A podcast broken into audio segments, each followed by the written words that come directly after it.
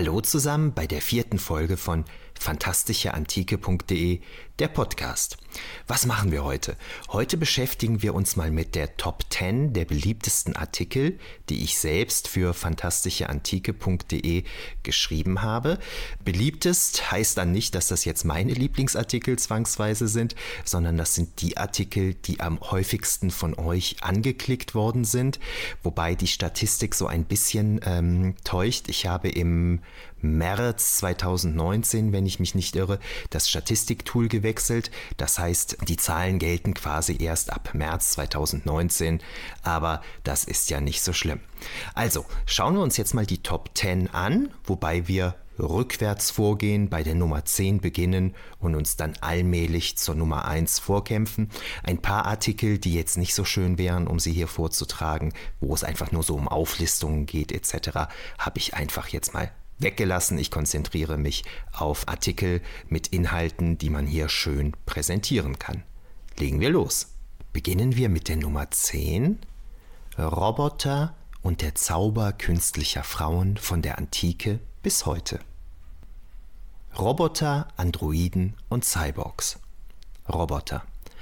Roboter, Androiden und Cyborgs sind aus der Science Fiction nicht wegzudenken und erfreuen sich beim Publikum oft einer großen Beliebtheit, wie wohl am besten R2D2 und C3PO aus Star Wars belegen.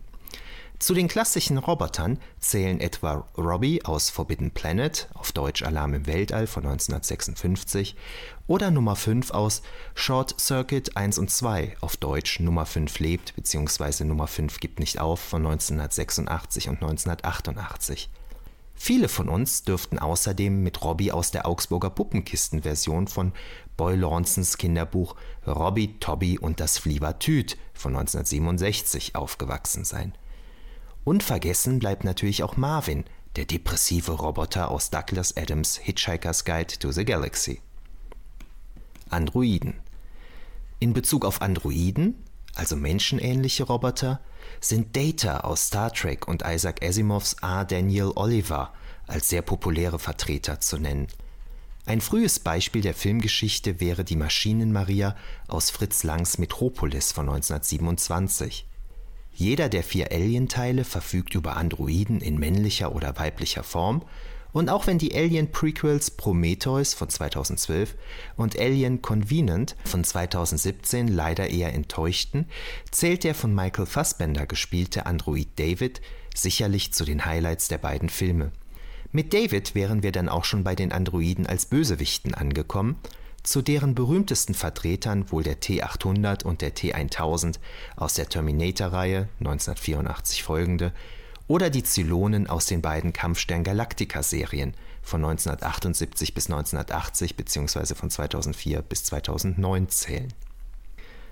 Oft steht bei den Androiden die Frage nach ihrer Menschlichkeit im Vordergrund, was häufiger in Star Trek in Bezug auf Data und grundlegender noch in AI Artificial Intelligence von 2001 sowie in Philip K. Dicks Roman Do Androids Dream of Electric Sheep beziehungsweise der zugehörigen Verfilmungen Blade Runner von 1982 und Blade Runner 2049 von 2017 thematisiert wird.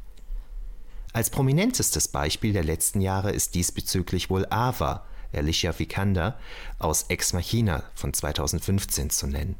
Eine ähnliche Richtung schlagen auch die schwedische Serie Ekta Manisker, habe ich jetzt wahrscheinlich völlig falsch ausgesprochen, echte Menschen, beziehungsweise ihr Remake Humans ein. Cyborgs. Was Cyborgs angeht, also Mischwesen, die teils aus einem lebenden Organismus und teils aus Maschinen bestehen, sei an die Borg aus Star Trek, an die Robocop-Reihe 1987 folgende sowie an den 6 Millionen Dollar Mann 1974 bis 1978 mit Lee Mayers und die 7 Millionen Dollar Frau 1976 bis 1978 mit Lindsay Wagner erinnert. Der Zauber künstlicher Frauen in der Fantastik. Von E.T.A. Hoffmann bis Battlestar Galactica. Bereits 1816 begegnen wir in der Erstveröffentlichung von E.T.A. Hoffmanns Der Sandmann einer Frau in Anführungszeichen namens Olympia, bei der es sich in Wahrheit um eine hölzerne Maschine handelt. Da der Protagonist Nathanael dieser Olympia verfällt, und darüber im buchstäblichen Sinne wahnsinnig wird, haben wir auch gleich ein erstes Beispiel für das populäre Motiv vorliegen, dass künstliche Frauen bei Männern große Begierde auslösen können. Ein Paradebeispiel hierfür ist sicherlich die von Tricia Helfer verkörperte Zelonin Nummer 6 aus Battlestar Galactica 2004 bis 2009, die derart stark auf die Rolle der ebenso erotischen wie gefährlichen Verführerin ausgelegt war, dass es nicht überrascht, dass wenig später der US-amerikanische Playboy in der Ausgabe Februar 2007 auf die Schauspielerin aufmerksam wurde und sie in der Science-Fiction-Miniserie Ascension von 2014 erneut eine sehr sexuell ausgerichtete Rolle übernahm. Blade Runner, The Stepford Wives und Lisa in Blade Runner von 1982 spielt Daryl Hannah die Replikantin Pris, bei der es sich um ein sogenanntes Basic Pleasure Model handelt, das gezielt zur Erfüllung männlicher sexueller Wunschvorstellungen geschaffen wurde. Im mehrfach verfilmten Roman The Stepford Wives von 1972 zieht die Protagonistin in den Ort Stepford, in dem Männer mit auffällig unterwürfigen Frauen leben, die sich später als von ihnen geschaffene Roboter herausstellen – etwas familienfreundlicher wird es, wenn Kelly LeBrock 1985 in der Fantasy-Komödie Liza, der helle Wahnsinn, Weird Science im Original, als am Computer erschaffene Traumfrau zwei schüchternen Teenagern zu ihren ersten Freundinnen verhilft. Künstliches Leben, wahre Gefühle. Doch stehen in anderen Fällen eher Gefühle als reine sexuelle Anziehung im Vordergrund – so verliebt sich Harrison Ford in Blade Runner von 1982 als Rick Deckard in die Replikantin Rachel, Sean Young, während sich in Ex Machina von 2015 der Programmierer Caleb zu der mit einem weiblichen Körper versehenen künstlichen Intelligenz Ava hingezogen fühlt. Ähnlich ergeht es Theodore Trombley, Joaquin Phoenix, in Her von 2013, wobei die von Scarlett Johansson gesprochene künstliche Intelligenz Samantha mit der Theodore eine Beziehung eingeht, bemerkenswerterweise körperlos bleibt. In Isaac Asimovs Foundation-Zyklus verliebt sich der Protagonist Harry Seldon in die Historikerin Dors Venabili, die sich später als Androidin entpuppt, was jedoch ohne Auswirkungen auf Seldons Gefühle ihr gegenüber bleibt. Dors Venabili empfindet sich selbst übrigens als nicht sehr attraktiv. Ich kann mich nicht daran erinnern, wie Harry das sieht. Schließlich sei noch die Star Trek TOS-Folge What Are Little Girls Made Of? zu Deutsch Der alte Traum genannt, in der sich die Androidin Andrea in ihren Schöpfer verliebt. Künstliche Männer. Kleiner Exkurs. Was künstliche Männer angeht, fallen mir nur die Beziehung zwischen Data und Tasha Yar, Star Trek TNG, sowie die Black Mirror-Folge Be Right Back ein, in der eine künstliche Intelligenz den verstorbenen Mann der Protagonistin nachahmt. Richtig wüst geht es hingegen in Paul Gillons Graphic Novel Die Überlebende von 1985 bis 1991 zu, in der eine Frau die scheinbar einzige Überlebende einer weltweiten Katastrophe ist und unter anderem heftige sexuelle Kontakte zu einem Roboter namens Ulysses pflegt. Künstliches Leben in der antiken Überlieferung. Hephaistos als Schöpfer künstlichen Lebens. Die ältesten Belege für künstliches Leben stammen, zumindest auf die griechisch-römische Antike bezogen, bereits aus der Ilias, die vermutlich in die zweite Hälfte des 8. Jahrhunderts vor Christus einzuordnen ist. Denn hier heißt es über Hephaistos, den griechischen Gott des Feuers und der Kunstschmiede, eifrig am Werk, denn drei Füße schuf er, zwanzig im Ganzen, rings um die Wand sie zu stellen im wohlerbauten Gemache. Goldene Räder befestigte jedem er unten am Boden, dass sie von selbst liefen hinein in der Götter Versammlung, um dann wieder nach Haus zu kehren, ein Wunder zu schauen. Diese waren soweit vollendet, und nur noch die Ohren fehlten, die kunstvollen, diese bereitend schlug er die Bänder. Das stammte jetzt aus der Übersetzung von Hampe. Hephaistos hat an dieser Stelle also nichts Geringeres getan, als drei Füße zu kreieren, die sich eigenständig bewegen können wobei der Dichter der Ilias hierfür das Adjektiv automatos verwendet, wovon sich unsere Begriffe automatisch und Automat ableiten. Nur wenig später wird Hephaistos in der Ilias auch als Schöpfer künstlicher Frauen präsentiert. Humpelnd ging er zur Tür hinaus, und goldene Mägde stützten den Herrn von unten. Sie glichen lebendigen Mädchen, denn sie haben Verstand im Inneren und haben auch Stimme und auch Kraft und lernten von ewigen Göttern die Werke. Und sie keuchten als Stütze des Herrn, der humpelte aber hin, wo Tethys war. Wiederum aus der Übersetzung Hampe, das war jetzt das 18. Buch bzw. der 18. Gesang, die Verse 416 folgende. Diese Stelle erscheint vielleicht noch bemerkenswerter als die vorherige, da die nun beschriebenen Geschöpfe wie Mädchen aussehen, über künstliche Intelligenz verfügen, sprechen können und von den Göttern gewisse Fertigkeit erlernt haben. Erstaunlich ist auch, dass die Mädchen keuchen müssen, als sie den hinkenden Gott stützten, also wie Menschen Mühe empfinden können. Der Wächter Talos. Aus der Mythologie kennen wir außerdem Talos, einen gewaltigen Mann aus Bronze, der je nach Überlieferung ebenfalls von Hephaistos geschaffen wurde, aber von einem ehernen Geschlecht abstammte. Seine Aufgabe war es jedenfalls, dreimal täglich um Kreta herumzuziehen und die Insel vor Eindringlingen wie den Argonauten zu schützen. Außerdem soll Hephaistos noch für viele weitere künstliche Wesen wie Pferde, Adler, Hunde und Bullen verantwortlich sein, die an dieser Stelle keine Berücksichtigung finden können, aber im Beitrag zu dieser Audioaufnahme vollständig aufgelistet werden. Antike Automata jenseits der Mythologie. Etwas spannender ist vielleicht sogar, dass solche Automata keineswegs nur in der Dichtung und im Mythos Erwähnung finden. So soll der pythagoreische Philosoph Archytas aus Tarent, der um das Jahr 400 v. Chr. lebte, eine hölzerne Taube entwickelt haben, die aufgrund einer innerhalb des Modells versteckten Vorrichtung, die an eine Art pneumatischen Antrieb erinnert, fliegen konnte, wie Aulus Gellius überliefert.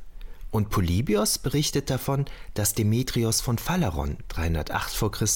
einer Prozession eine große künstliche Schnecke vorangeschickt habe, die sich aufgrund eines inneren Mechanismus von selbst bewegt und dabei sogar eine Schleimspur hinterlassen haben soll.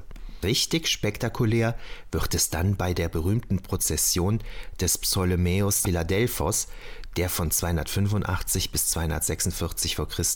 König des hellenistischen Ägyptens war.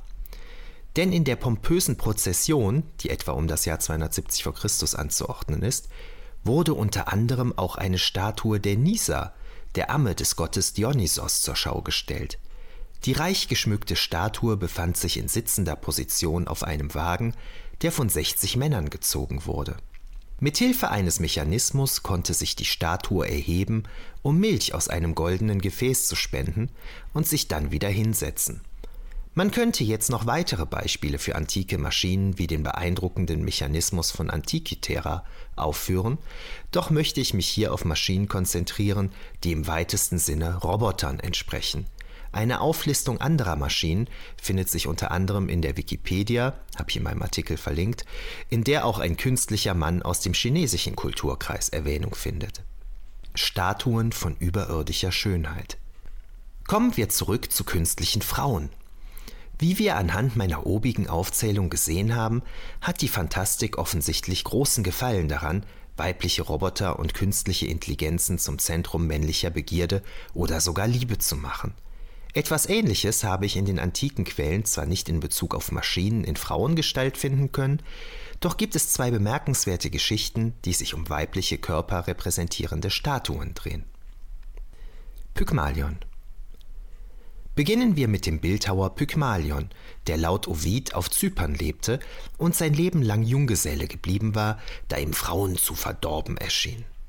Eines Tages hatte er aus Elfenbein die Statue einer Frau geschaffen, die so unglaublich schön und realistisch aussah, dass sich der Künstler in sein Werk verliebte und kaum noch glauben konnte, dass die Frau nicht echt war. So liebkoste er sie, sprach mit ihr, machte ihr Geschenke, und legte sie sogar in sein Bett. Zum Fest der Aphrodite bat Pygmalion die Göttin um Hilfe, woraufhin sich Aphrodite seiner erbarmte und die Statue lebendig werden ließ, so dass der Bildhauer und seine nun lebendige Frau bereits neun Monate später Eltern einer Tochter wurden. Praxiteles. Ganz anders endete die Geschichte eines weiteren Mannes. Denn der Bildhauer Praxiteles, etwa 390 bis 320 v. Chr., hatte für den Aphrodite-Tempel in Knidos eine Statue der Liebesgöttin geschaffen, die zu den Meisterwerken dieses bedeutenden Künstlers gezählt haben soll. Die Marmorstatue stellte die Göttin nackt und in sitzender oder gebeugter Position dar, wobei sie mit einer Hand ihren Schambereich bedeckte.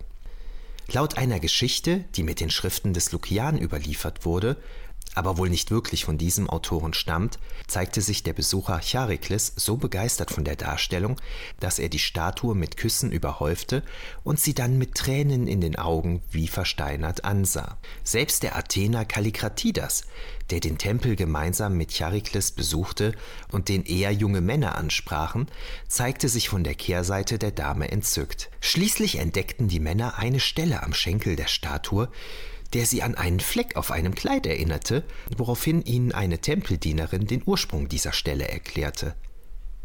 So habe es einst einen jungen Mann aus angesehener Familie gegeben, der derart in Liebe zum Abbild der Göttin verfallen sei, dass er den ganzen Tag im Tempel verbracht und auf die Statue gestacht habe, wobei er sich scheinbar mit dem Kunstwerk zu unterhalten glaubte. Abgesehen von einigen weiteren Dingen habe sich der junge Mann eines Tages im Tempel versteckt, um eine Nacht mit der Göttin verbringen zu können.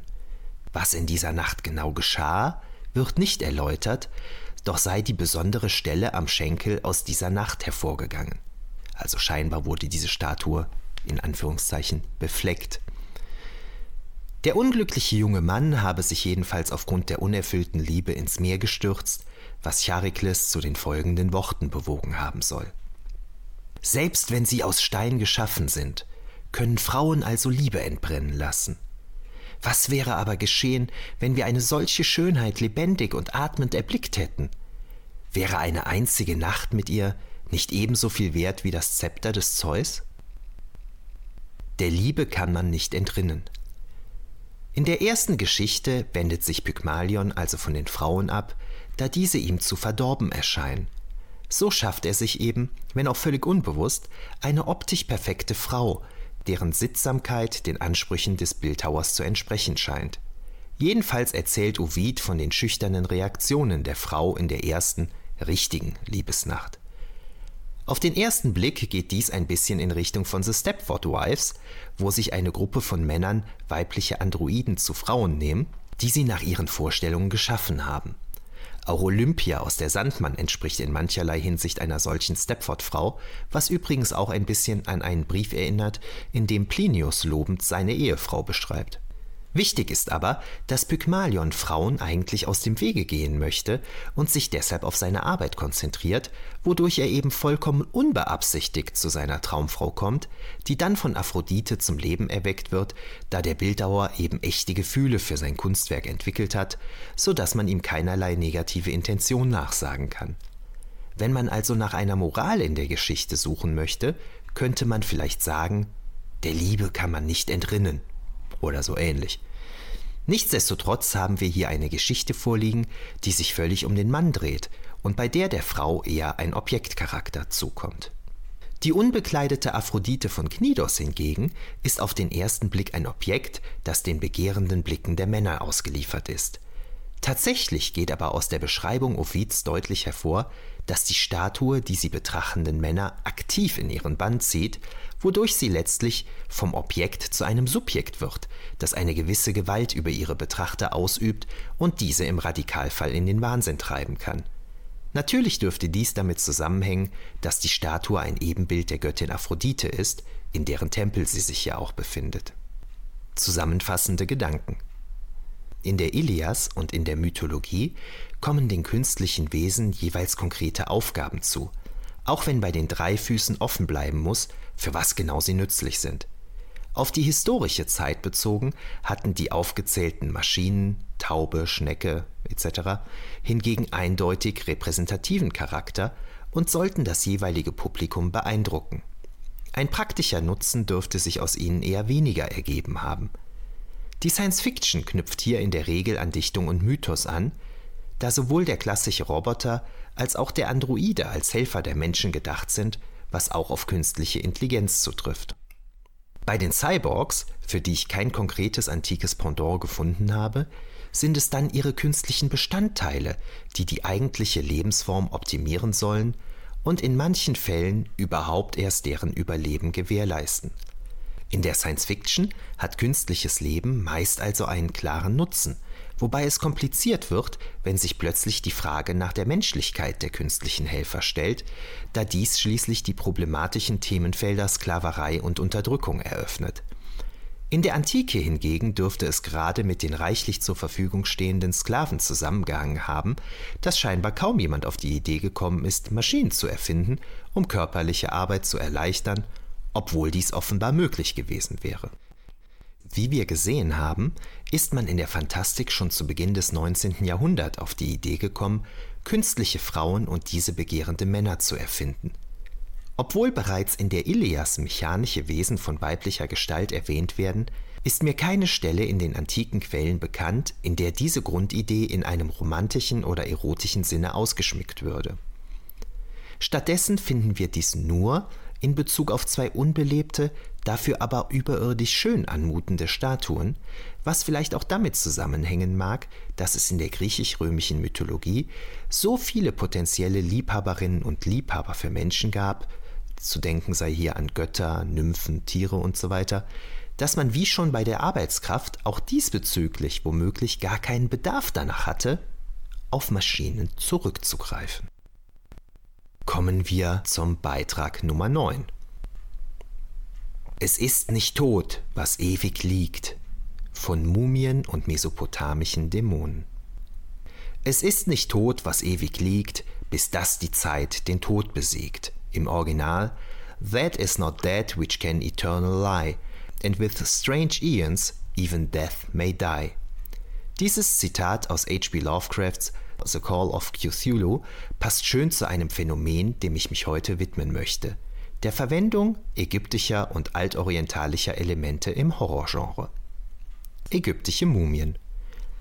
Wenn wir an das alte Ägypten denken, dürften den meisten relativ schnell Totenkult, prächtige Grabanlagen und Mumien in den Sinn kommen, da diese Elemente der ägyptischen Kultur bis heute eine große Faszination ausüben, was sich dementsprechend auch in der Populärkultur widerspiegelt. Auf das Horrorgenre bezogen erfreuen sich in diesem Zusammenhang besonders die Mumien einer großen Beliebtheit. Dies dürfte darin begründet liegen, dass es sich bei Mumien um mehr oder weniger gut erhaltene Leichname handelt, die mehrere tausend Jahre alt sein können und, besonders wenn sie mit Binden umwickelt sind, in einer Form präpariert wurden, die den meisten heutigen Kulturen exotisch fremd erscheinen dürfte.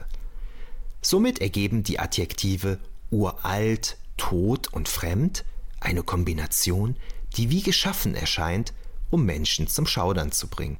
Richtig gruselig wird es natürlich, wenn sich eine solche Mumie als untot erweist und zu einer Bedrohung für die Lebenden wird. Dementsprechend zahlreich sind dann auch die Auftritte untoter Mumien in Theater, Literatur sowie Film und Fernsehen. So haben sich zum Beispiel Edgar Allan Poe, Arthur Conan Doyle und Bram Stoker mit dieser Thematik auseinandergesetzt, während dem Kinopublikum die Produktionen der Hammer Film Productions, die Filme mit Brendan Fraser oder neuerdings auch The Mummy mit Tom Cruise in Erinnerung geblieben sein dürften. Zu meinen Lieblingen gehört definitiv auch die US-amerikanische Horrorkomödie Bubba Hotep mit Bruce Campbell, auf die ich unten noch zu sprechen kommen werde. Mesopotamische Dämonen in Der Exorzist und Ghostbusters. Die oben herausgearbeiteten Adjektive uralt und exotisch fremd gelten auch für die mesopotamischen Kulturen, auf die das Horrorgenre ebenso gerne zurückgreift. Hier geht es dann aber weniger um Untote als vielmehr um übernatürliche Wesen wie Dämonen. So beginnt etwa der Horrorklassiker Der Exorzist damit, dass eine Figur des mesopotamischen Dämons Pazuzu im Nordirak bei einer Ausgrabung gefunden wird, was eine Reihe furchtbarer Ereignisse auslöst, die ich hier aufgrund der allgemeinen Bekanntheit des Filmes sowie des diesem zugrunde liegenden Buches wohl nicht genauer ausführen muss. Man hat hier also einen in Anführungszeichen realen Dämonen genommen, den wir aus den altorientalischen Kulten kennen, und lässt diesen dann in der heutigen Zeit sein Unwesen treiben. Anders gingen die Macher von Ghostbusters 1 vor, die ihre Hauptbösewichter, Gozer und seinen Gehilfen Sul, zwar in den mesopotamischen Kulturraum einordneten, namentlich erwähnt werden Sumerer und Hethiter, die Gosa als Gott verehrt haben sollen, die beiden Wesen und ihre Namen letztlich jedoch frei erfunden haben. Auch wenn sich die Macher hier also keiner echten mesopotamischen Dämonen bedienten, hielten sie immerhin das kulturelle Setting für passend für die Hintergrundgeschichte ihrer übernatürlichen Wesen. Gelegentlich trifft man in der Fantastik auch auf den altorientalischen Gott Baal, den die meisten heute vermutlich als phönizisch-karthagische Gottheit kennen und der auch in der Bibel namentlich erwähnt wird. Dieser Baal wurde in der christlichen Welt irgendwann zu einem Dämonen umfunktioniert, gegen den man dann auch im Computerspiel Diablo 2 Lord of Destruction antreten muss. Götter anderer Kulturen oder Glaubensrichtungen zu dämonisieren, ist dabei kein ungewöhnliches Phänomen, ist doch auch die optische Ähnlichkeit zwischen dem griechischen Gott Pan und der christlichen Vorstellung vom Teufel alles andere als zufällig. The Evil Dead und das Necronomicon. Kommen wir nun zur The Evil Dead Reihe. Im ersten Teil der Reihe fahren fünf Studentinnen und Studenten, unter anderem Bruce Campbell, in eine abgelegene Hütte, in deren Keller sie auf ein sumerisches Buch stoßen, das eine Sammlung von Zaubersprüchen, Beschwörungsformeln usw. So beinhaltet und den Titel Naturum Demonto trägt, was im Film als Buch der Toten übersetzt wird. Dieses in Menschenfleisch gebundene und in Blut geschriebene Werk erinnert einerseits an das ägyptische Totenbuch, andererseits handelt es sich um eine ganz klare Anlehnung an H.P. Lovecrafts Necronomicon, was sich zum Beispiel daran zeigt, dass auf das eingangs angeführte Zitat Es ist nicht tot, was ewig liegt, bis das die Zeit den Tod besiegt, angespielt wird. Auch erinnern einzelne Zeichnungen aus dem Buch stark an Lovecrafts Schöpfungen. Ob es sich bei den Schriftzeichen um echtes Sumerisch oder um Fantasiebildchen handelt, kann ich nicht sagen, ich werde aber versuchen, es herauszufinden. Bei dem Buch finden sich jedenfalls Tonbänder, auf denen ein Archäologe davon berichtet, wie er das Buch bei Ausgrabungen gefunden hat, bevor er schließlich aus ihm vorliest, wodurch dann, natürlich, großes Unheil heraufbeschworen wird. Dabei eignet sich die sumerische Sprache im Kino hervorragend für Formeln dunkler Magie, da Worte und Klang, insofern wir diesen überhaupt halbwegs korrekt rekonstruieren können, dem heutigen Publikum natürlich besonders fremd vorkommen, so dass das vorgetragene Sumerisch im Film durch eine gute Inszenierung durchaus unheimlich wirkt. Grundsätzlich ist es kein Zufall, dass in der Fantastik gerne auf die sogenannten Totensprachen zurückgegriffen wird. So werden Zaubersprüche ja häufig auf Latein wiedergegeben. Die Verwendung toter Sprachen hat sicherlich den Vorteil, dass es eben echte Sprachen sind, die sich nicht nach Fantasiegebrabbel anhören, aber dennoch schön mysteriös wirken. Elvis und Kennedy im Altersheim, Bubba Hotep. Der oben angesprochene Film Bubba Hotep, in dem der im Altersheim lebende Elvis Presley und der in einen Afroamerikaner umgewandelte JF Kennedy gemeinsam gegen eine Mumie antreten verwendet tote Sprache übrigens auf ganz andere Art, wenn die Mumie an einer Toilettenwand im Altenheim in Hieroglyphenschrift ziemlich unflätige Schmierereien über den Pharao und eine Dame namens Kleopatra hinterlässt. Dies ist, zumindest auf die Antike bezogen, übrigens alles andere als unrealistisch, haben wir aus dem römischen Pompeji doch unzählige solcher humorvoll spöttischer Kritzeleien überliefert, wie sie zum Beispiel mein Kollege Andreas Spahl untersucht hat. Maniac Mansion, Miss Mumie. Wo wir gerade schon bei Humor sind, muss natürlich auch noch die Miss Mumie des Jahres 982 v. Chr. Erwähnung finden, die man beim Lucasfilm Games Klassiker Manic Mansion in voller Pracht bewundern kann. Schlussgedanken. Und somit gilt im Horrorgenre sowohl in Bezug auf die Ägyptologie als auch auf die Altorientalistik That is not that which can eternal lie and with strange eons even death may die. Und auch mit dem nächsten Beitrag bleiben wir im Horrorgenre. Dabei handelt es sich jetzt um einen Beitrag, den ich nicht selber verfasst habe, sondern den ich übersetzt habe. Da habe ich ewig für gebraucht, aber da hatte ich sehr viel Spaß dran an diesem Artikel. Es handelt sich um The Etruscan Horror Picture Show die Etrusker im Horrorfilm. Das ist ein Gastbeitrag von Julie Labrégère, die diesen Artikel ursprünglich ähm, auf Französisch für Antiquipop, ähm, eine Partnerseite von uns geschrieben hatte und den ich freundlicherweise übersetzen durfte. The Etruscan Horror Picture Show, die Etrusker im Horrorfilm. Die Etrusker in der Literatur des 19. und 20. Jahrhunderts. Seit dem 19. Jahrhundert hat sich ein von Rätseln und Faszination geprägtes Bild von den Etruskern entwickelt, das auf bestimmten Aspekten von deren Kultur basiert, von denen besonders der Totenkult, die religiösen Riten sowie die Praktiken der Wahrsagekunst zu nennen sind.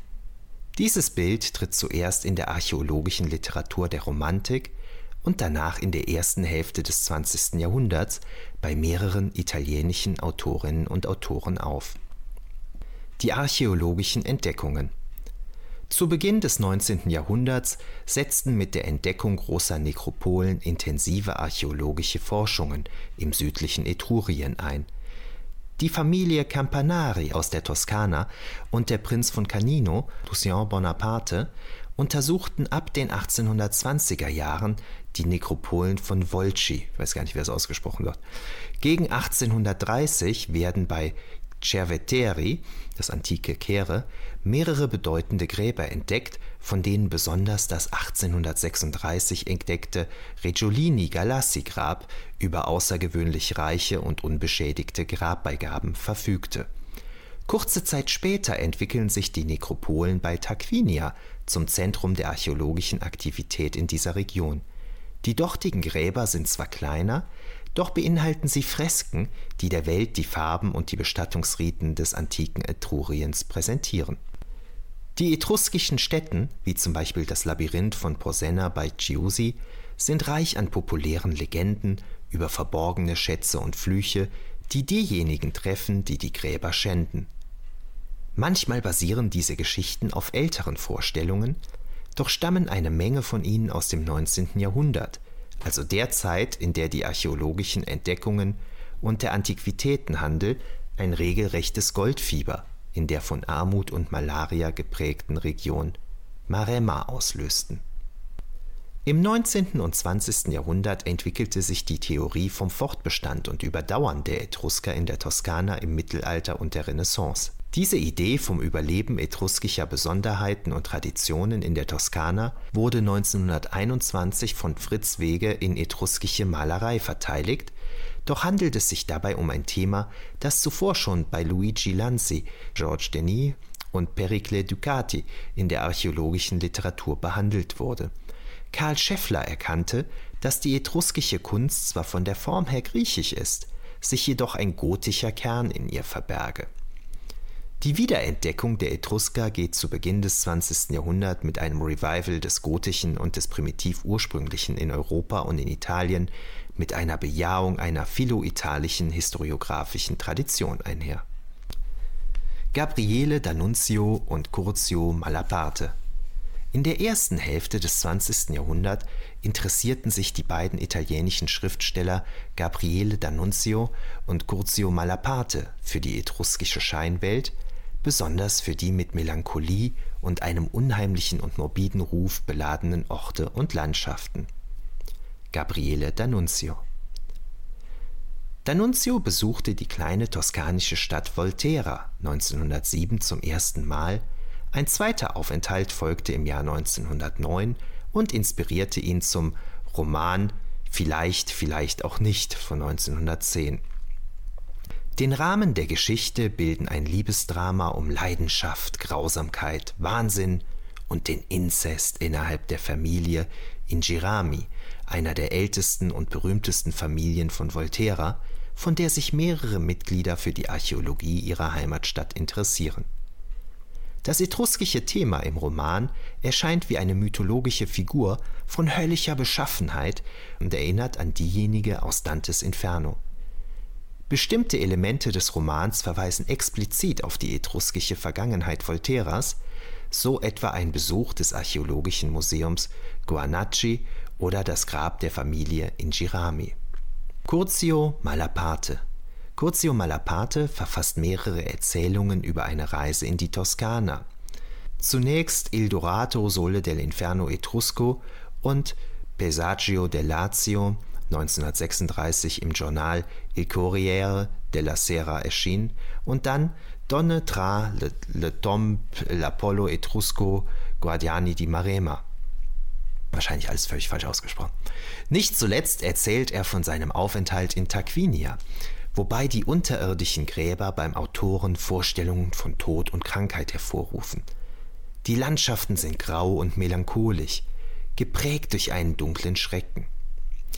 Derart dünn ist die Kruste der Erde, die die Toten von den Lebenden trennt, in diesem mysteriösen Ort.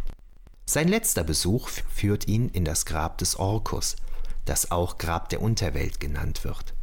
Das Grabmal verwandelt sich dann im Rahmen einer traumhaften Vision, die etruskischen Götter scheinen Gestalt anzunehmen und den Erzähler bei einem wahrhaftigen Abstieg in die Unterwelt zu begleiten, vor dem es kein Entkommen gibt. Als Leserin oder Leser nimmt man an der surrealistischen Verwandlung realer Landschaften teil, geprägt durch eine finstere Schönheit als Trägerin einer tiefen Angst vor Tod und Verlassenheit. Die Faszination für die etruskischen Fresken, die man bei Malaparte vorfindet, insbesondere für diejenigen, die dämonische Figuren und andere teuflische Gottheiten repräsentieren, werden später ein wiederkehrendes Element in italienischen Horrorfilmen der 1970er und 1980er Jahre sein. Doch tritt das etruskische Motiv zunächst in den amerikanischen Hollywood-Produktionen auf den Leinwänden in Erscheinung. Die Etrusker in Hollywood-Produktionen. Die Entstehung des Horrorfilms. In den 1920er Jahren markiert das deutsche expressionistische Kino die Entstehung des Genres des Horror- oder Gruselfilms. Erinnert sei an das Kabinett des Dr. Caligari von 1920 oder Nosferatu von 1922. In Hollywood tritt dieses neue Genre ein paar Jahre später mit den Stummfilmen Todd Brownings in Erscheinung. 1931 produziert Universal drei große Filme: Frankenstein, Dracula und Dr. Jekyll and Mr. Hyde. Diese sind enorme kommerzielle Erfolge, die das Studio dazu bringen, in den Jahren 1930 bis 1940 weitere Monsterfilme zu produzieren.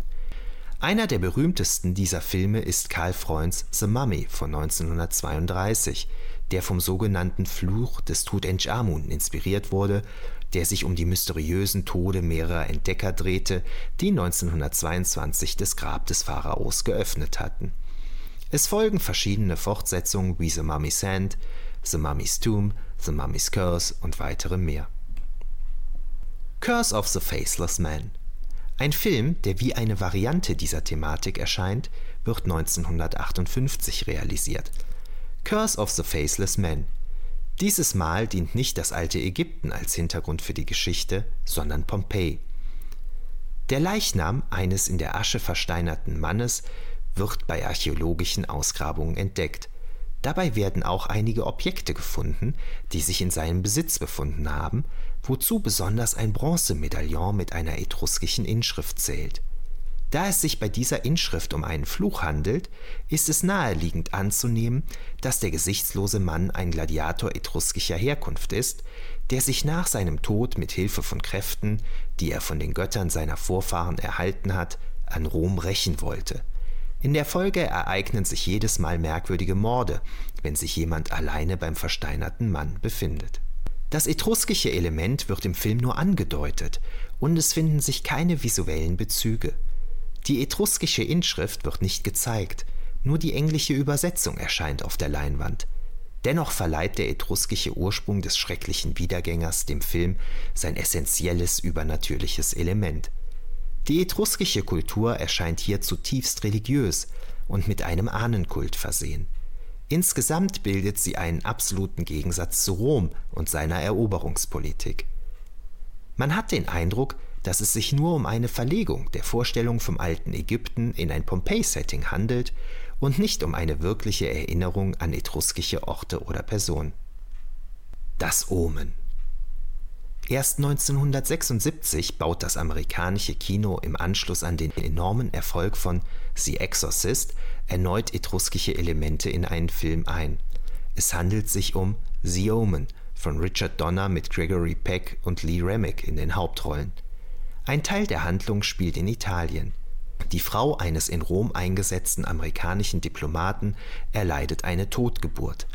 Als im selben Krankenhaus ein Neugeborenes seine Mutter bei der Geburt verliert, entscheidet sich Robert Thorne, Gregory Peck, das Kind zu adoptieren, ohne dass seine Frau etwas davon ahnt. Damien wächst heran und erweist sich als schrecklich böse. Schließlich stellt sich heraus, dass er die Inkarnation des Antichristen ist und über die Macht verfügt, Hunde und verschiedene Menschen zu kontrollieren, die ihm blindlings folgen. Die etruskische Dimension des Films tritt nur in einer Szene in Erscheinung, dort ist dies die schrecklichste und maßgeblichste Szene des ganzen Filmes. Auf der Suche nach den wahren Ursprüngen Damiens besucht Thorne infolge merkwürdiger Enthüllungen eines sterbenden Mönches gemeinsam mit dem Fotografen Jennings den Friedhof von Cerveteri.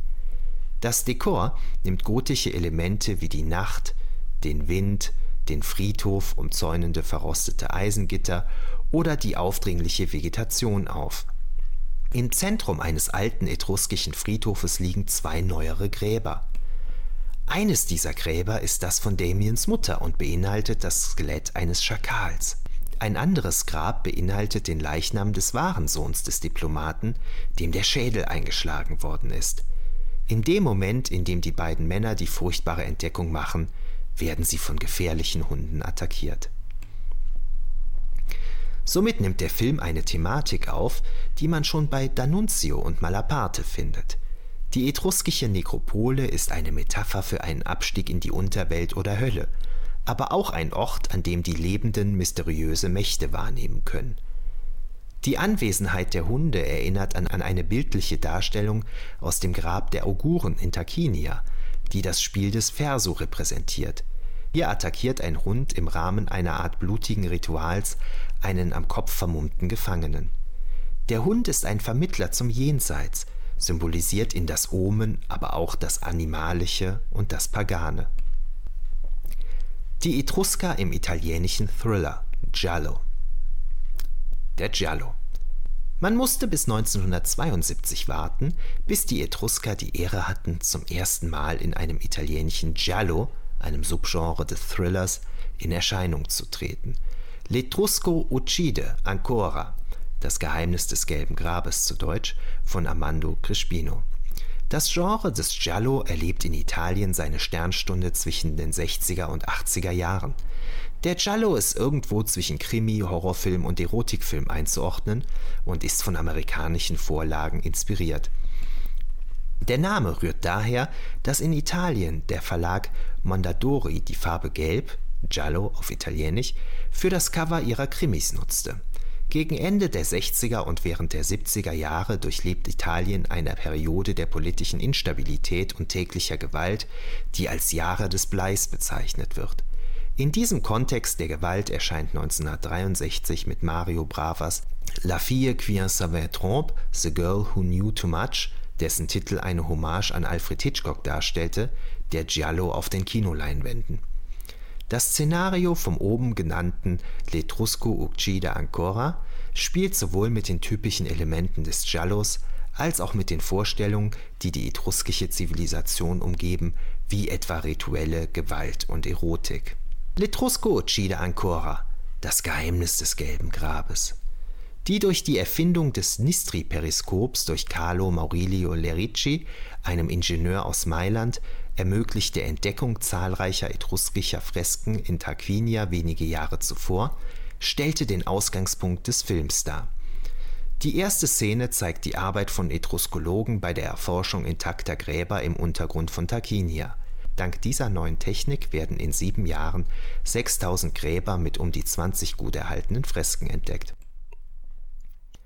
Der Protagonist des Films ist Jason Porter, ein amerikanischer Archäologe, der in Tarquinia auf einem Grundstück seines Freundes Nikos Samarakis ein etruskisches Grab entdeckt, das Fresken enthält, die ein menschliches Paar zeigen, die dem Gott Tuchulcha zu Ehren als Menschenopfer dargebracht werden.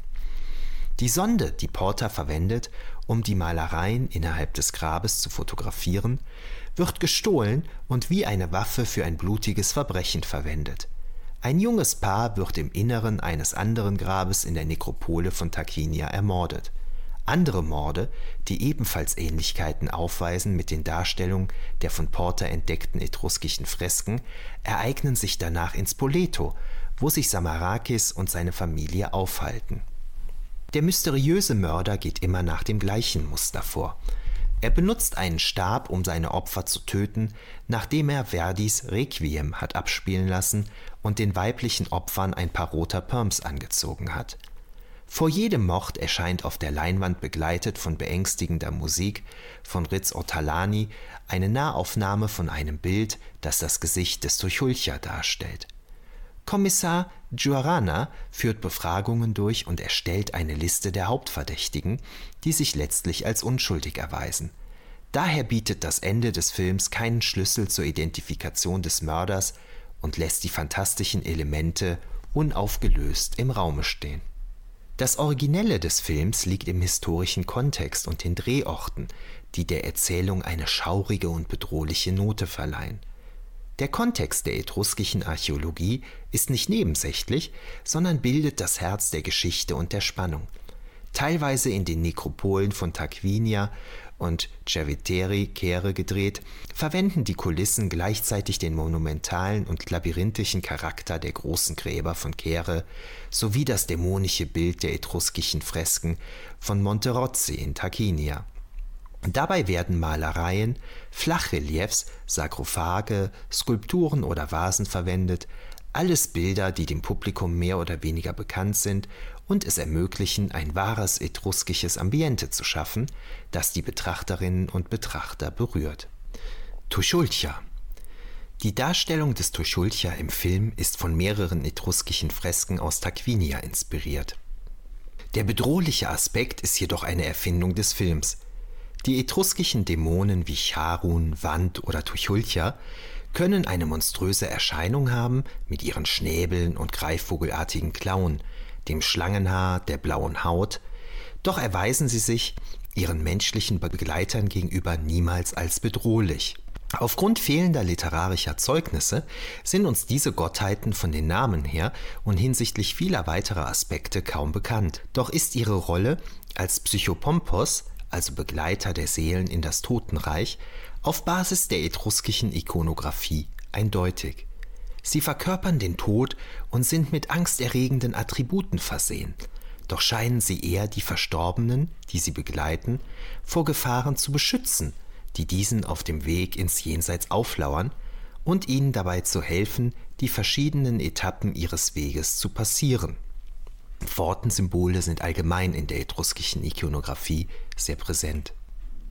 Ritratto di Donna Velata, das Porträt einer verschleierten Frau. 1974 nutzte das öffentliche rechtliche italienische Fernsehen wiederum das geheimnisvolle Image und die Gräberfelder der Etrusker in einer Produktion des Senders RAI oder RAI, ich weiß gar nicht, wie man es sagt, für den Film Ritratto di Donna Velata, zu Deutsch das Porträt einer verschleierten Frau. 1974 fertiggestellt wurde der Film, der in fünf einstündigen Episoden unterteilt ist, für ein Jahr aufs Abstellgleis verschoben und erst Ende 1975 ausgestrahlt, da die Entscheidungsträgerinnen und Entscheidungsträger des Fernsehsenders die Thematik für zu speziell für ein großes Publikum hielten. Doch änderten sie ihre Meinung schnell wegen des Erfolges der jungen Schauspielerin Daria Nicolodi in Dario Argentos Profondo Rosso (deutsch Rosso, die Farbe des, des Todes), da diese in Ritratto di Donna Velata eine Hauptrolle übernommen hatte. In Schwarz-Weiß gedreht spielt der Film mit einer beängstigenden, melancholischen Atmosphäre. Die Handlung ereignet sich im Wesentlichen in Volterra, im Dorf des Grafen Certaldo. Dessen reiche Familie zeichnet sich wie die Familie in Girami in Gabriele D'Annunzios Roman Forseke Sci No durch Wahnsinn, Inzest und besonders auch durch unerklärliche Morde aus. Das von Nebeln und Winden geprägte Volterra erscheint wie beim Schriftsteller als eine Metapher für Wahnsinn und eine grundlegende Melancholie an einem Ort von etruskischem Ursprung. Im Vorspann jeder Episode wird eine merkwürdige etruskische Bronzestatue gezeigt, die Ombra della Serra genannt wird und im Museum Guarnacci de Volterra zu sehen ist. Die antiken Etrusker sind nicht nur während des gesamten Filmes im Hintergrund präsent, eine Archäologin arbeitet für die äh, Certaldos, sondern auch ganz zentral in der surrealistischen und dramatischen finalen Szene, die sich innerhalb eines etruskischen Grabes abspielt, in das die Heldin wie in Trance durch einen Erdrutsch durch den Schutt nach unten sinkt. Das Eindringen in die Welt der Toten erscheint wie bei D'Annunzio und Malaparte wie ein wahrer Abstieg in die Unterwelt. Dieses dramatische Ende ist mit einem anderen immer wiederkehrenden etruskischen Motiv verbunden, dem Fluch. Der Legende nach ist die Familie Certaldo von einer alten Prophezeiung betroffen. Ein Schatz sei im Bauch der Erde versteckt und von etruskischen Geistern bewacht. Eine Graburne enthüllt die notwendigen Informationen zur Entdeckung der geheimen unterirdischen Passage, die zu den antiken Schätzen führt. Statuen, Vasen und Goldschmuck sind dort ebenso für immer verborgen wie ihre Schänder. Le Notti del Terrore, die Rückkehr der Zombies. Bald nach dem Erfolg, den L'Etrusco uccide ancora beim Publikum hatte, nehmen mehrere Horrorfilme der Z-Serie zu Beginn der 1980er Jahre das etruskische Element in den italienischen Gore-Filmen auf. Le Notti del Telore, zu Deutsch Die Rückkehr der Zombies 1981, von Andrea Bianchi, ist als einer der schlechtesten Horrorfilme jener Zeit bekannt, da Szenario und Darsteller fast inexistent sind. Der Sinn des Films liegt einzig darin, besonders blutige Horrorszenen sowie besonders explizite Sexszenen zu zeigen. Der Anfang der 1980er Jahre stellte gerade in Italien eine Blütezeit solcher Gore-Filme dar. Die Handlung ist recht simpel. Drei Pärchen sind eingeladen, eine Nacht bei einem reichen Industriellen zu verbringen. In der Nähe eines Herrenhauses erweckt ein zu neugieriger Archäologe eine Legion ausgehungerter lebender Toter – die etruskischen Zombies verbreiten in einer Nacht voller Albträume Angst und Schrecken auf dem Anwesen. Die Kulisse, die einen Eindruck von der etruskischen Welt vermitteln sollen, ist absolut lächerlich und erscheint wie ein Sammelsurium an Überbleibseln römischer Art. Eine Szene, in der eine der Personen wie Hamlet einen etruskischen Schädel bewundernd betrachtet, ist besonders amüsant, wobei die übrigen Szenen vom gleichen Schlag sind. Assassinio al cimitero etrusco Mord auf einem etruskischen Friedhof. Sergio Martinos Assassinio al Cimitero Etrusco, zu Deutsch Mord auf einem etruskischen Friedhof 1982, spielt gleichermaßen mit dem Fantastischen und dem Schrecken, zu dem die etruskischen Grabstätten und Dämonen anregen wie bei Le Notti del Terrore handelt es sich auch hier um einen Film von miserabler Qualität, auch wenn der Regisseur versucht, einem annähernd psychologischen Ansatz den Vorzug zu geben, statt ausschließlich auf blutige und schreckliche optische Effekte zu setzen. Das Szenario erinnert an das von L'Etrusco Uccide Ancora, doch ist es in Bezug auf dramatische Spannung und die Psychologie der Charaktere minderwertig. Arthur Blank, ein angesehener Ethnologe und Spezialist für die etruskische Zivilisation, untersucht in Italien Grotten und entdeckt dabei ein perfekt erhaltenes etruskisches Grab. Direkt nach dieser Entdeckung beginnt seine Frau eine mysteriöse Stimme zu hören, und es ereignet sich eine Serie von immer bestialischer werdenden Morden die großartige Innendekoration der Nekropole führt die Zuschauerinnen und Zuschauer in eine Welt, die im Wesentlichen realen etruskischen Gräbern entspricht.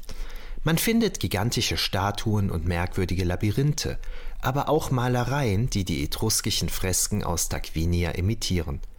Die Visionen der Witwe des Archäologen sind mit einer mysteriösen etruskischen Gottheit verbunden. Die Eröffnungsszene des Films stellt übrigens in einer Art Flashback in die Antike einen ihrer Träume dar, indem sie zum Klang geheimnisvoller Worte eines Priesters bei der rituellen Tötung junger Menschen hilft. Bei den Worten handelt es sich tatsächlich um eine Liste etruskischer Begriffe, die jedoch ohne Sinn angeführt werden. Das übernatürliche Element wird recht gut behandelt, aber leider sind andere Elemente des Szenarios wie die Geschichte der Drogenhändler, die ihre Beute in der Nekropole verstecken, eher verrückt als gruselig. Das etruskische Motiv bei zwei Meistern des italienischen Horrors, Pupi Avati und Dario Argento. Ceda, zu Deutsch Ceda, denn Tote kehren zurück, von 1983, zählt weder zum Gore noch zum Giallo-Genre, doch präsentiert er sich wie ein wahrer Fantasy-Film mit Horroreinschlag an originalen Schauplätzen und mit einer angsterregenden Atmosphäre. Die Etrusker stellen nicht das zentrale Element dieses Filmes dar, sind aber eng verbunden mit der Idee der K-Gebiete. Stefano, ein junger Journalist, entdeckt, nachdem er sich eine alte Schreibmaschine gekauft hat, dass diese das Leben des Wissenschaftlers Paolo Seda in sich verborgen hält. Stefano beginnt also, in das Leben dieser Person einzutauchen, die in den 1950er Jahren entdeckt hat, dass manche Gebiete mit einer besonderen Energie aufgeladen sind, die sogenannten K-Gebiete. Diese Gebiete verleihen Toten, die in ihnen beigesetzt werden, die Möglichkeit, zu den Lebenden zurückzukehren. Besonders gilt dies für die Nekropole von Spina, wobei die dort spielenden Szenen tatsächlich in Marzabotto gedreht wurden, einer anderen etruskischen Stelle bei Bologna. Die verlassene Feriensiedlung, in der, sich Teil, in der sich ein Teil der Handlung abspielt, erinnert an einen anderen aufgegebenen Ort, der zu Beginn der 1980er Jahre berühmt wurde, die Psychiatrische Anstalt von Volterra, die 1978 endgültig geschlossen wurde. Einer der dort für lange Jahre untergebrachten Patienten hat zahlreiche grafische Zeichnungen hinterlassen, die teilweise an etruskische Schriftzeichen erinnern. Es handelt sich um Oreste Nanetti, genannt No4, dessen Werk oder NOF4, keine Ahnung, wie das jetzt wieder ausgesprochen wird, dessen Werk dank des Interesses eines Pflegers und eines Fotografen gerettet wurde. No 4, No 4 wird dann als einer der bedeutendsten Künstler der italienischen Art Brut betrachtet und eine große Retroperspektive seines Werkes wurde 2011 im Museum von Lausanne ausgestellt. Man kann nicht mit Sicherheit sagen, ob Pupi Avati von Volterra zu seinem Film inspiriert wurde, aber man kann festhalten, dass die Anspielungen auf etruskische Nekropolen im Zentrum verlassener Ferienanlagen und Geisteskrankheit Themen sind, die an das dunkle Volterra von Gabriele D'Annunzio oder Ritratio di Donna Velata erinnern. La Syndrom di Stendhal, das Stendhal-Syndrom. Dario Argento ist ohne Zweifel einer der Meister des italienischen Horrorkinos und hat nie die etruskische Antike als ein zentrales Thema in einem seiner Filme behandelt, die eher psychologisch als fantastisch sind.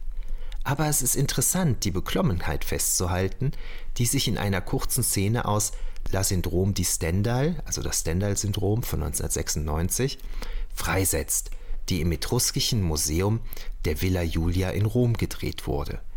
Die von Asia Argento, der Tochter des Regisseurs, verkörperte Heldin ist eine junge Ermittlerin bei der Polizei, die sich als anfällig für seltsame Halluzinationsanfälle erweist, die sie ereilen, wenn sie Werken der Kunst gegenübersteht, daher auch der Titel des Films. Als überlebendes Opfer eines Serienkillers wird sie selbst immer aggressiver gegenüber ihren Familienangehörigen, wobei sie keine Erinnerungen an diese aggressiven Krisen hat.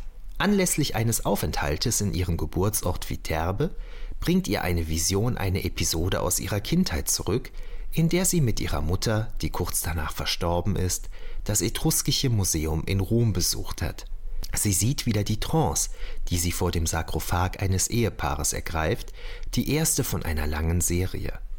Der Kontrast zwischen dem Lächeln der Skulpturen und dem durch einen Sarkophag gegebenen Bezug zu Beisetzungen führt zu einem Ausbruch des sorglosen Glücks der Kindheit, das gewaltsam und schmerzhaft durch den Tod der Mutter strapaziert wurde, was das erste verschiedener psychologischer Traumata der Heldin auslöste. Ein furchteinflößenderes Element tritt auf, wenn die Kamera den Antefix des Bortonaccio-Heiligtums anvisiert, auf dem die bedrohliche Fratze einer Gorgone zu sehen ist. So nutzt Dario Argento mit Subtilität etruskische Elemente, indem er um den Sarkophag eines Ehepaares eine starke von Nostalgie und Mysterium geprägte Emotion bewirkt. Schlussbetrachtungen dieser Überblick über Horrorfilme, die die etruskische Antike neu interpretieren, erlaubt eine interessante Bilanz. Zunächst einmal kann man festhalten, dass es eine bemerkenswerte Kontinuität zwischen denjenigen Vorstellungen gibt, die in der Literatur entstanden sind, und denjenigen, die das italienische Kino erschaffen hat.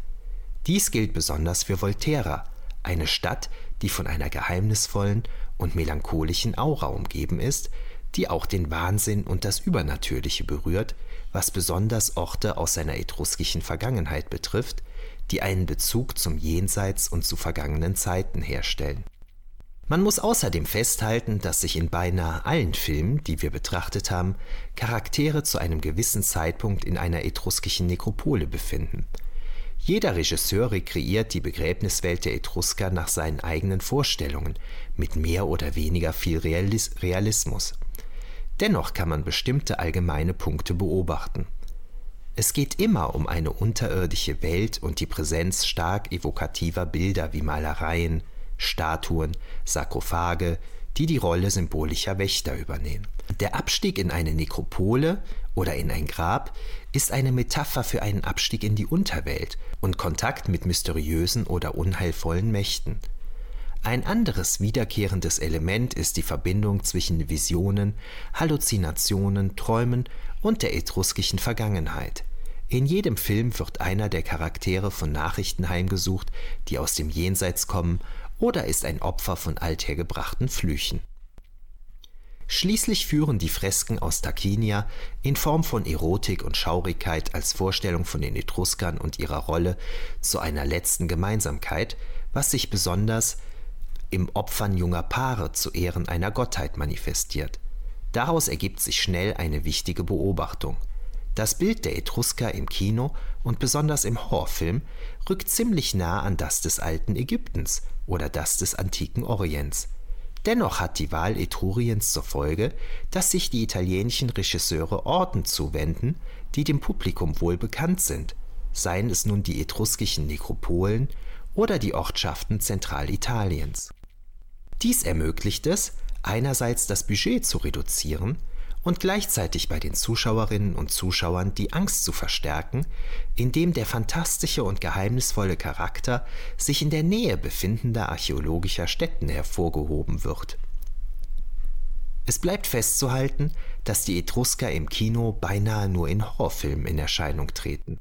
Auch der italienische Sandalenfilm hat es in den 1960er Jahren gewagt, sie in Erscheinung treten zu lassen doch wird dies durch das geringe Wissen über die etruskische Zivilisation sowie den Mangel an Quellen und berühmten Persönlichkeiten behindert. Heute kann man sich dank des Fortschritts innerhalb der Forschung vorstellen, dass ein Cineast einen historischen Film über Etrusker durchaus zu schätzen wissen könnte, wie es ja auch bei den zahlreichen Filmen zur römischen Antike der Fall ist.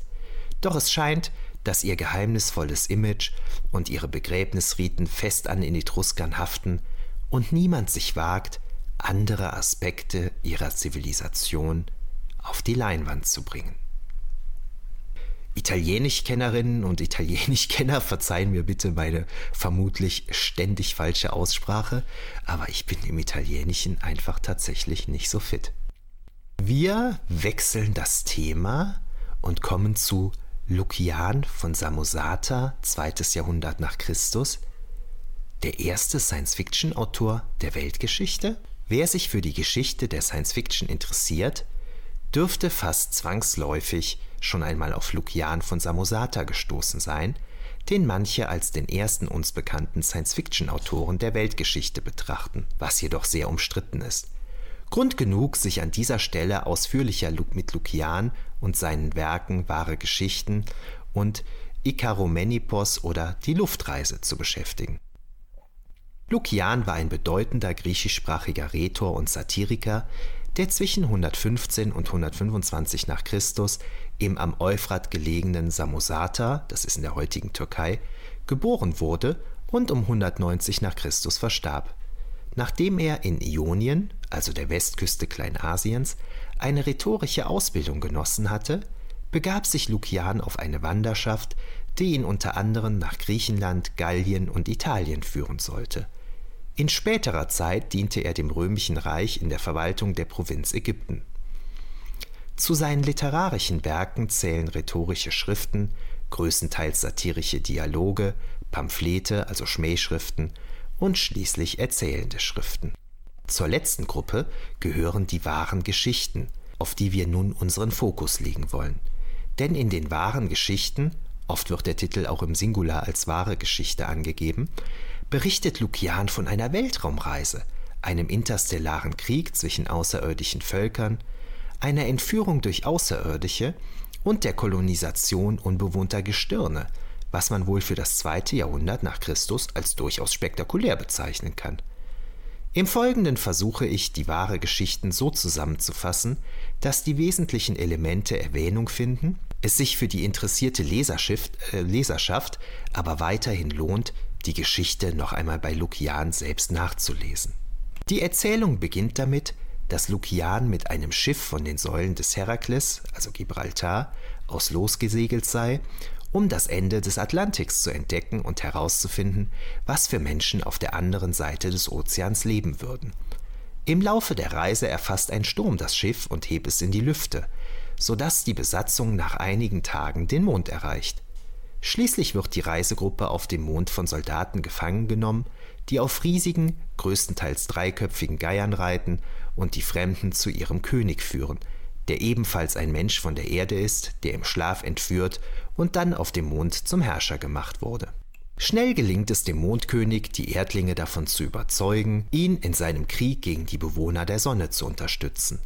Denn als der Mondkönig den unbewohnten Morgenstern kolonisieren wollte, um seinen ärmsten Untertanen eine Existenz zu ermöglichen, hatte der Sonnenkönig mit seinen auf gewaltigen Flugameisen reitenden Soldaten eingegriffen und das Vorhaben vereitelt, das nun mit Gewalt in die Tat umgesetzt werden soll. Es folgt eine ausführliche Beschreibung der Schlacht, die von ihrer Grundstruktur her den üblichen derartigen Darstellungen entspricht, wie wir sie aus den antiken Quellen kennen. So beginnt der Bericht mit der Schlachtaufstellung und einer kurzen Vorstellung der jeweiligen Alliierten, die wiederum von anderen Sternen stammen und auf riesigen Tieren oder beflügelten Gegenständen wie Eicheln reiten. Bei den Soldaten vom Hundsstern Sirius handelt es sich zum Beispiel um Menschen mit Hundeköpfen, während von der Milchstraße unter anderem beflügelte Zentauren von ungeheurer Größe kommen. Letztere nehmen Lukian und seine Gefährten schließlich gefangen und bringen sie auf die Sonne. Nachdem der Sonnenkönig eine Mauer errichten lässt, die das Sonnenlicht vom Mond fernhält, kommt es zu einem Friedensvertrag, der unter anderem beinhaltet, dass auf dem Morgenstern eine gemeinsame Kolonie errichtet werden soll und dass alle Sterne autonom bleiben. Selbstverständlich wird gemäß griechischer Geflogenheiten auch eine Inschrift wiedergegeben, auf der die Namen der Männer festgehalten werden, die den Vertrag ausgehandelt haben. Es folgen Beschreibungen der Bewohner des Mondes und weiterer Völker, bevor Lukian und seine Gefährten schließlich zur Erde zurückkehren, wo sie von einem gewaltigen Wal verschluckt werden und viele weitere abstrus fantastische Abenteuer erleben. Im Dialog Ikaromenipos oder die Luftreise greift Lukian ebenfalls das Motiv der Weltraumreise auf. Hier erzählt ein Mann namens Menippos seinem Freund, dass er einem Geier und einem Adler jeweils einen Flügel abgeschnitten und sich selbst umgebunden habe, um die widersprüchlichen Theorien der Gelehrten zur Beschaffenheit des Weltalls zu überprüfen. So fliegt Menippos zum Mond, wo er den Naturwissenschaftler Empedokles trifft, der sich in den Krater des Ätna gestürzt hatte und von dessen Rauch zum Erdtrabanten transportiert worden war. Auch lernt er die Mondgöttin Selene kennen, Gestirne sind in der Antike ja sowohl Himmelskörper als auch Göttinnen und Götter, in deren Auftrag er zu einer Götterversammlung reist, wo ihm die Flügel abgenommen werden, damit er sich nicht erneut in die Lüfte erheben kann, bevor Hermes ihn schließlich zurück auf die Erde bringt. Wie sich zeigt, liefert der Dialog inhaltlich nichts Neues, so dass ich mich im Folgenden inhaltlich auf die wahren Geschichten konzentrieren werde. Interessant ist hingegen, dass Lukian in Ikaromenipos oder die Luftreise eine Beschreibung der Erde aus der Weltraumperspektive bietet, die verdeutlicht, wie unbedeutend die Reiche und Kriege der Menschen doch von oben betrachtet erscheinen. Wie eingangs angemerkt, berichtet Lukian in den wahren Geschichten von einer Reise in den Weltraum, von außerirdischen Völkern, von einem Krieg zwischen diesen, von der Kolonisation unbewohnter Himmelskörper und schließlich von der Entführung schlafender durch Außerirdische, weshalb es mehr als verständlich ist, dass die wahren Geschichten manchen als die älteste erhaltene Science-Fiction-Geschichte gelten. Weshalb sagen aber nun andere, dass es sich nicht um Science-Fiction handle? Der entscheidende Punkt ist die Intention des Autors. Lukian hatte nicht vor, das zu schreiben, was wir heute als Science-Fiction bezeichnen. Vielmehr ging es ihm darum, fantastische Reisegeschichten und Berichte über Wunder und Mythen zu parodieren, wie er in der Einleitung seines Werkes klar hervorhebt. So gibt er auch offen zu, dass alles, was er sagt, frei erfunden und in Wahrheit natürlich unmöglich sei. Lukian ging es darum, auf vordergründig plausible Weise eine völlig abstruse Geschichte zu erzählen.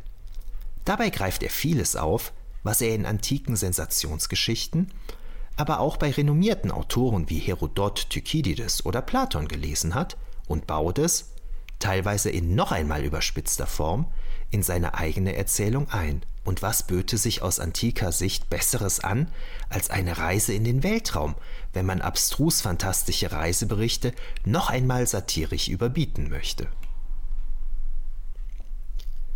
Allerdings ist Lukian nicht der Erste, der sich eine Weltraumreise ausdachte.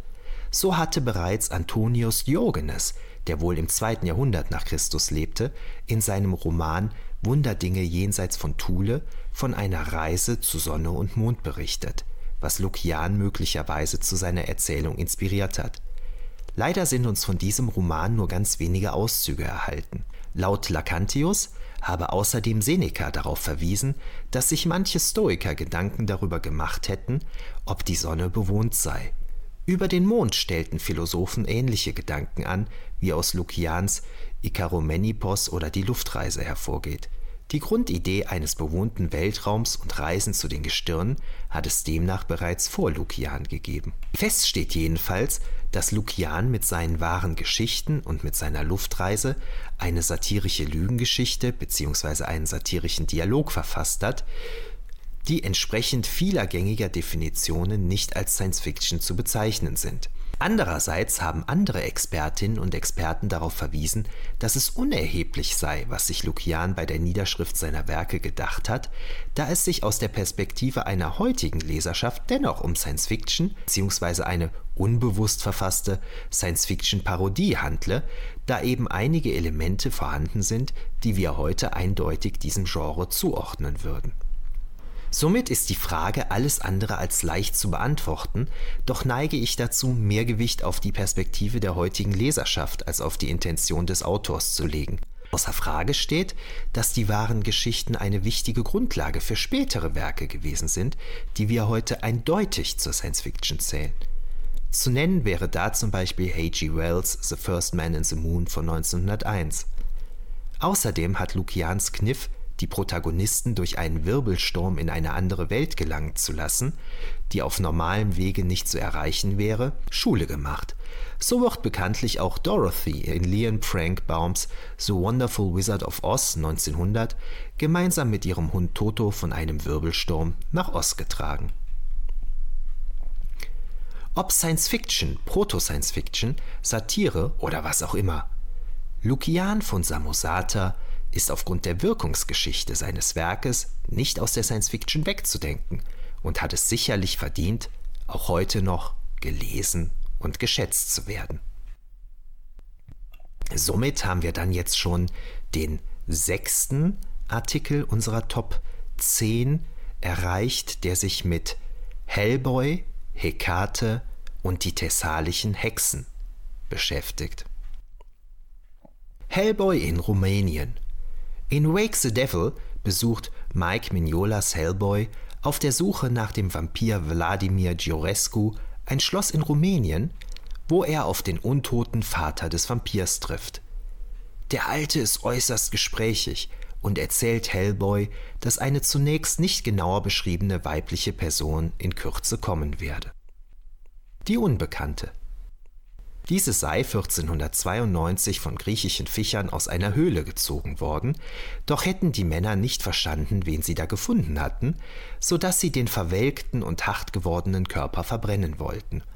Der alte Giurescu, der offensichtlich anwesend war, erkannte jedoch gleich, um wen es sich bei der gefundenen handelte, kaufte sie den Griechen ab und brachte sie schließlich nach Rumänien, da er wusste, dass Wesen wie dieses nicht sterben, sondern gelegentlich in tausendjährigen Schlaf fallen.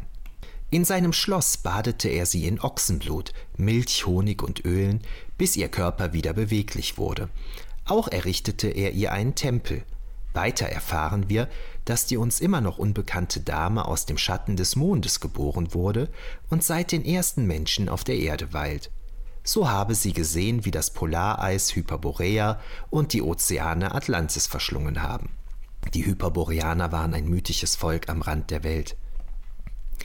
Auch sei sie die heimliche Königin von 100 Reichen gewesen. Endlich drückt der alte Hellboy ein Buch in die Hand, in dem wir offenbar den Namen der weiblichen Gestalt erfahren: Lamia. Diese sei von Tod verflucht worden, so dass sich ihre Gestalt zur Hälfte geändert und sie von nun an kein Tageslicht mehr habe ertragen können. Die Lamia und ihre Dienerinnen. Als Wladimir Girescu eines Tages bei einem Unfall ums Leben kam, brachte sein Vater die Leiche in den von ihm errichteten Tempel, der im Comic deutlich griechisch-antik gestaltet ist. Hier opferte er alle seine Hunde und schließlich auch seine Diener, bis die Lamia Wladimir nach drei Tagen wieder zum Leben erweckte, wodurch er offenbar zum Vampir wurde. Schließlich erfahren wir noch von dem Alten, dass die Dienerinnen der Lamia bereits gekommen seien. Die thessalischen Frauen würden sich hinter der Mondtür versammeln und der Mond sei bereits aufgegangen. Wenig später findet Hellboy eine mit einem Mond versehene Tür, also eine Mondtür, hinter der sich Statuen von Frauen und schwarze Vögel befinden. Als sich die Vögel und vielleicht auch die Statuen allmählich in Harpien verwandeln, dämmert Hellboy, was hier gerade geschieht. Women of Thessaly, damned, I knew that sounded familiar. Thessalische Hexen. In Form einer Erläuterung erfährt die Leserschaft, was Hellboy gerade bewusst wurde. Es handelt sich um thessalische Hexen, die laut der antiken griechischen Überlieferung in der Lage gewesen seien, den Mond auf die Erde herunterzuziehen und die Gestalt von Ungeheuern, Vögeln und anderen Tieren annehmen zu können. Außerdem ernährten sie sich von Leichen und Exkrementen und sollen über einen unstillbaren sexuellen Appetit verfügt haben. Während Hellboy und die Hexen in Harpiengestalt einander jedenfalls bekämpfen, geben letztere eine Art Gebet von sich. Hellish, heavenly and earthly Hecate, goddess of crossroads, witch queen, gorgon-eyed terrible dark one, thirsty for blood and the terror of mortal man, Gorgo, Mormo, Moon of a Thousand Forms.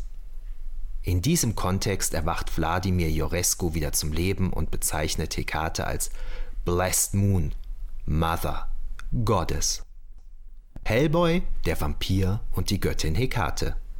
Natürlich kommt es zum Kampf zwischen Hellboy und dem Vampir, wobei der Altar der Hekate zu Bruch geht und Giorescu durch diesen in das eigentliche Heiligtum flüchtet, wo zunächst Schlangen und dann schließlich Hekate persönlich erscheinen, nachdem der arg in Mitleidenschaft gezogene Vampir sie angerufen hat. Infernal, Terrestrial and Celestial Hekate, Goddess of Crossroads, Queen of Night, Enemy of Sun, Friend and Companion of Darkness, Mother, save your poor son.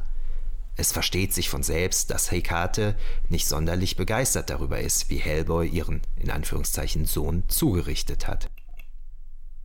Hellboy vs. Hekate. Also macht sie sich im Schloss auf die Suche nach ihm, wobei sie von den Hexen in Harpiengestalt angekündigt wird. Hail, Goddess of Crossroads, Witch Queen, Gorgon-eyed Hekate, Hail Hekate, Hail Medea.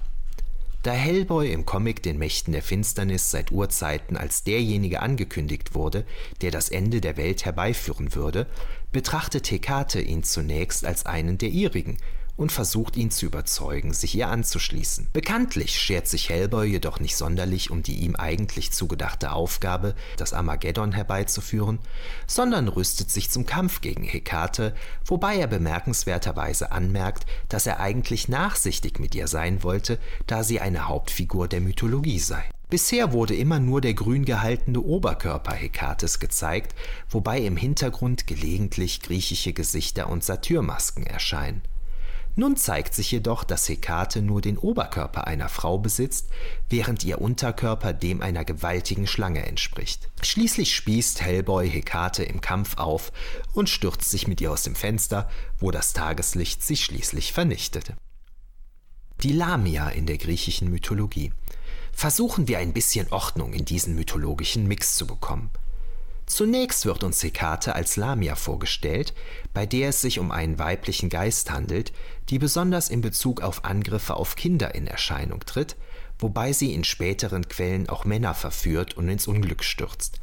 Im engeren Sinne ist sie eine Geliebte des Zeus gewesen, deren Kinder von Hera getötet werden, jedoch wird der Begriff Lamia auch allgemein für hässliche oder monströse Frauen verwendet, da sie später ein Schlangenhaupt erhält. Tod. Tod, der sie laut dem alten Girorescu verflucht haben soll, ist ein ägyptischer Gott der Weisheit und Wissenschaft sowie des Mondes, der auch mit Astrologie und Magie in Verbindung gebracht und dem griechischen Gott Hermes gleichgesetzt wird. Thessalische Hexen in der Antike. Die Hexen aus der griechischen Landschaft Thessalien werden gelegentlich in den antiken Quellen erwähnt, wo ihnen tatsächlich zugesprochen wird, den Mond auf die Erde herunterholen und in der Gestalt von Vögeln fliegen zu gönnen wobei es für Hellboy-Schöpfer Mike Mignola vermutlich naheliegend erschien, sie wie Harpien zu zeichnen, auch wenn wir streng genommen gar nicht wissen, wie Harpien eigentlich auszusehen haben. Die Göttin Hekate Hinsichtlich der Göttin Hekate steht in der antiken Rezeption ganz klar ihre Funktion als Herrin von Geistern und Vermittlerin zwischen der Unterwelt und der oberen Welt im Vordergrund. Auch wird sie gerne mit Hexen in Verbindung gebracht, Dabei ist sie in der Antike ursprünglich keineswegs nur als böse Göttin betrachtet worden, sondern wurde durchaus auch als gutmütige Göttin wahrgenommen. In der späteren Antike nahm die Herrin der Geister dann auch selbst unheimliche Züge an, die bis heute im Vordergrund stehen, wenn man an Hekate denkt. Ihre Rolle als Geisterherrin ist auch mit ihrer Zuständigkeit für Eingänge, Wegkreuzungen usw. So verbunden, da man davon ausging, dass an solchen Orten Geister lebten. Oft wurde Hekate von furchteinflößenden Hunden begleitet, die sinnbildlich mit ihrem Geheule für die Seelen der Toten standen, weshalb ihr auch Hunde als Opfer dargebracht wurden. Ihre Verbindung zur Geisterwelt könnte damit zusammenhängen, dass Hekate als Göttin der Übergänge eben auch den Übergang zwischen Leben und Tod überwacht. In der Spätantike wird Hekate zur Schutzgöttin der Theurgie und ist im neoplatonischen Weltbild für den Übergang zwischen der materiellen Welt und der ideellen Welt zuständig. Dass Hekate von den Geistern Verstorbener begleitet wird, könnte die griechischen Gesichter und Fratzen erklären, die in ihrem Umfeld im Comic erscheinen. Gelegentlich wird Hekate auch als Muttergöttin betrachtet. Da sie eine aus Karien, das liegt an der Westküste der heutigen Türkei, importierte Göttin war, gelang es ihr nie, einen festen Platz im griechischen Pantheon zu erhalten, was vielleicht ihre Vielschichtigkeit erklärt. Der Bezug zu den Gorgonen, zu denen auch die Medusa zählt, ergibt sich aus deren äußerem Erscheinungsbild mit Schlangenhaaren und Fangzähnen. Ebenso dürfte dies der Grund sein, weshalb Hekate zunächst als Lamia vorgestellt wird, die ebenfalls später ein Schlangenhaupt besaß. Mormo ist eine weibliche Schreckgestalt für Kinder. Medea ermordete bekanntlich ihre eigenen Kinder, um sich an Jason zu rächen, und wird ebenfalls mit Magie in Verbindung gebracht. Der Mond könnte in Verbindung zu Hekate stehen, da er als eine Verbindung zwischen vergänglicher und unvergänglicher Welt angesehen wurde.